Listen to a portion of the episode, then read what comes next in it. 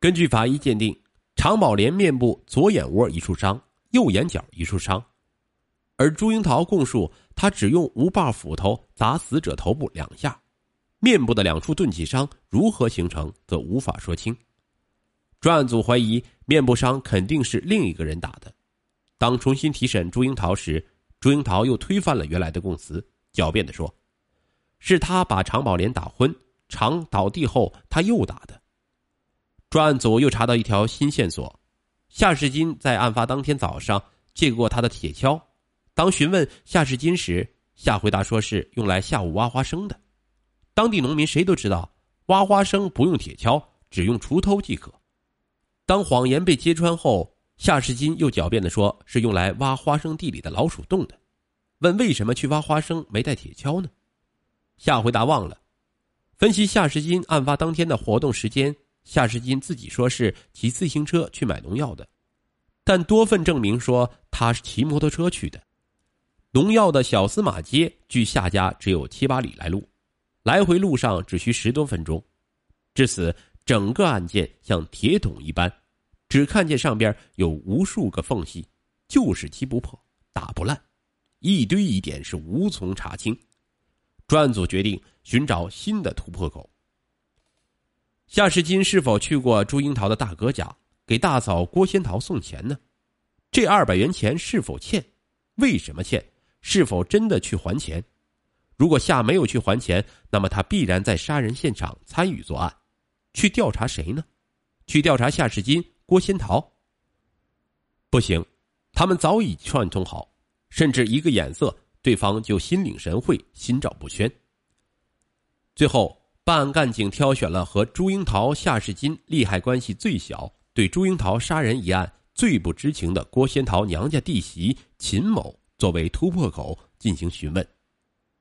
秦某说：“朱英桃确曾带二女儿来他这儿看过病，但仅用去一百一十元左右的医疗费。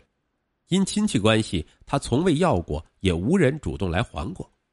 为了把事情搞清楚，专案组决定立即审讯秦的爱人。”郭仙桃的娘家弟弟郭延祥，郭延祥一口咬定其姐郭仙桃已经还了钱。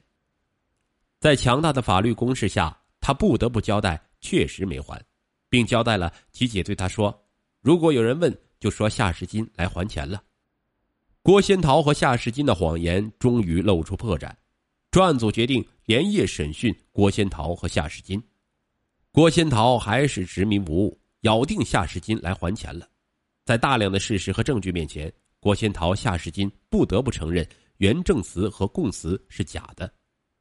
案发当天，夏世金根本没有去郭仙桃家，而是在现场参与了杀人。此时的天空已经露出鱼肚白，在这黎明时分，案件终于见了黎明。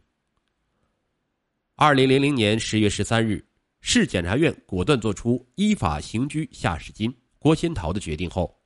朱英桃仍心存侥幸，拒不供述。朱英桃虽是一个农村妇女，但却没有农村妇女那种善良、憨厚、朴实的性格。她十分多疑、刁钻古怪，追求浪漫。专案组在讯问她的过程中，她从不吃饭，怕办案人员往她饭里放药，怕迷糊了什么都说。她有时冷若冰霜，一声不吭，任你怎么做工作，就是不开口。有时如坐针毡，心神不定，东张西望，心不在焉的应付两句；有时油腔滑调，嬉皮笑脸，找办案人员要水果、要化妆品，如果不给就耍态度；问到关键问题又十分谨慎，步步为营，从不多说一个字。他说：“和张某相好不是图他钱财，而是觉得很浪漫。”办案人员决心用铁的证据撬开这位刁妇的嘴。迫于大量证据和政策威力，朱英桃终究没能承受住一顿当头棒喝，如实供述了与夏世金共同杀人作案的全过程。朱晓文、朱来喜兄弟也被迫于二零零零年十月二十日向检察机关投案自首。原来，一九九九年九月二十六日上午九时左右，被告人朱英桃与前来要账的被害人常宝莲发生争吵并撕拽。被告人夏世金正好买农药回家，看见，即上前对常殴打，造成了法医鉴定中常宝莲面部的两处伤。朱樱桃抓起窗台上的五柄斧头，用斧背照常的头部猛击两下，致常昏倒在地。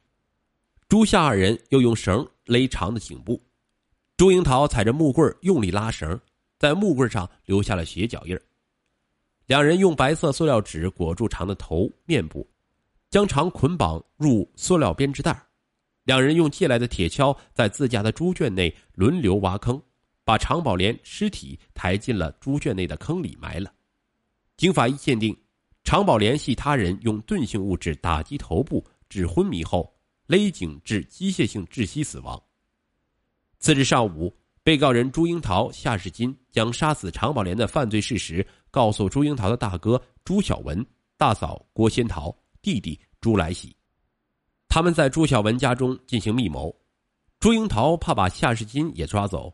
留下女儿儿子无人照管，就让其丈夫做了案发时不在家，去给娘家嫂郭仙桃送两百元的假证词。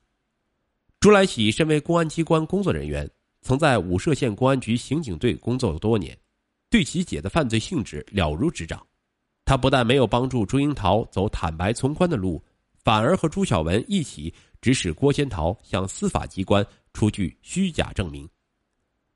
朱英桃、夏世金在案发当天威胁在家并看到现场杀人的女儿在家写作业，知道情况的儿子说：“这事对谁都不能说，说了你们就没爹没妈了。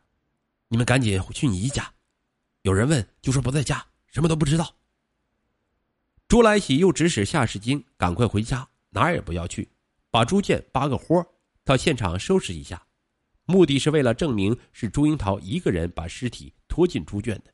免得引起司法机关的怀疑，以此来转移侦查视线。后被告人朱小文、郭仙桃唯恐包庇之事安排不周，又要求郭延祥、郭仙桃之弟共同开脱夏世金。如果有人问，就说夏世金还给郭仙桃的二百元钱，郭仙桃已经给你了。智者千虑，必有一失啊！他们唯独没有告诉不知情的秦某。专案组正是看准了这个薄弱环节，从这里打开了铁桶的缺口。